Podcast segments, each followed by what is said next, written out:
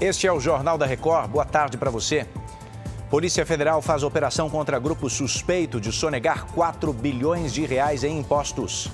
O desemprego cai para a menor taxa dos últimos oito anos e o país tem um recorde de pessoas trabalhando. É agora, no JR.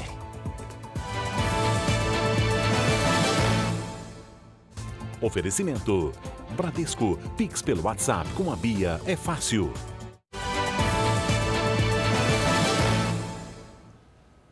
A Receita e a Polícia Federal realizam hoje uma operação para desarticular uma organização criminosa que teria sonegado mais de 4 bilhões de reais em impostos. Paula Viana acompanha. Oi, Paula. Olá, Edu. A quadrilha tinha um esquema de envio de dinheiro ao exterior por meio de operações ilegais de câmbio, utilizando empresas de fachada.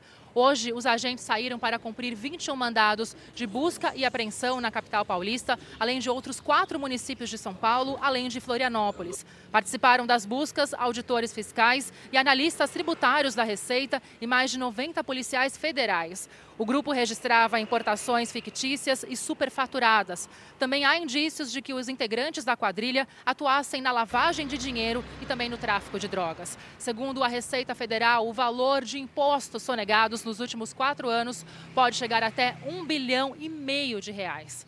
De São Paulo, Paola Viana. Obrigado. O assunto agora é o mercado de trabalho formal. A taxa de desemprego no Brasil nesse terceiro trimestre ficou em 7,7%, segundo o IBGE. Já é o patamar mais baixo do período desde 2015. Vamos ver aqui no telão, porque a queda foi de 0,4 ponto percentual em relação ao segundo trimestre e de 1 ponto em comparação ao mesmo trimestre do ano passado. O número de pessoas ocupadas no Brasil já é superior ou foi superior a 99 milhões maior patamar da pesquisa iniciada há 11 anos. A Prefeitura e o Ministério Público do Rio de Janeiro demoliram hoje um prédio irregular de sete andares no Recreio dos Bandeirantes, em uma área de grande influência do crime organizado e das milícias. Caroline Silva tem os detalhes. Olá, Caroline. Oi, Edu. O imóvel foi construído em um terreno de aproximadamente 500 metros quadrados. Cada pavimento contava com oito apartamentos, sendo um total de 48 unidades. O bairro do Recreio dos Bandeirantes é o recordista nas demolições de obras irregulares que a Prefeitura realiza desde 2021. 70% delas em regiões com grande atuação do crime organizado. Os engenheiros da prefeitura calculam que a demolição de hoje causou um prejuízo de 300 milhões de reais aos responsáveis pela construção. O prejuízo total aos responsáveis pode chegar aos 400 milhões de reais. Do Rio de Janeiro, Caroline Silva. O Ministério da Fazenda realiza hoje o Dia D do Desenrola, programa criado pelo governo para a renegociação de dívidas. Vamos conversar com a Vanessa Lima, ela conta para gente o que mais vai ser negociado. Oi, Vanessa. Olá, Edu. Boa tarde. Poderão ser renegociadas, por exemplo, dívidas do FIES, o Fundo de Financiamento Estudantil, e do Minha Casa Minha Vida para beneficiários do Bolsa Família. O objetivo do dia D é retirar o nome de devedores dos cadastros de inadimplentes para que voltem a comprar.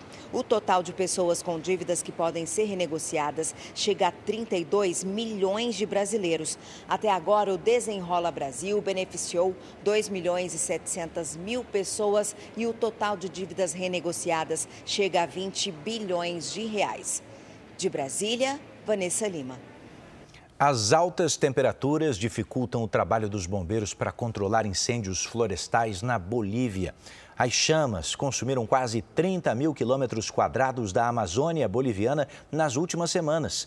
Mais de 127 mil focos de incêndio foram detectados só este mês. O presidente do país, Luiz Arce, pediu ajuda internacional para combater o fogo. E cerca de 215 imigrantes foram encontrados dentro de um caminhão no México. O veículo foi interceptado depois de uma perseguição. O motorista conseguiu fugir. Entre as pessoas que tentavam entrar ilegalmente no país, 26 eram menores de idade. No grupo havia também imigrantes de Honduras e El Salvador. Essa edição está terminando. Agora você também pode ouvir as notícias do JR na sua plataforma de áudio. Mais informações no r7.com e nas redes sociais do Jornal da Record. Bora para a próxima?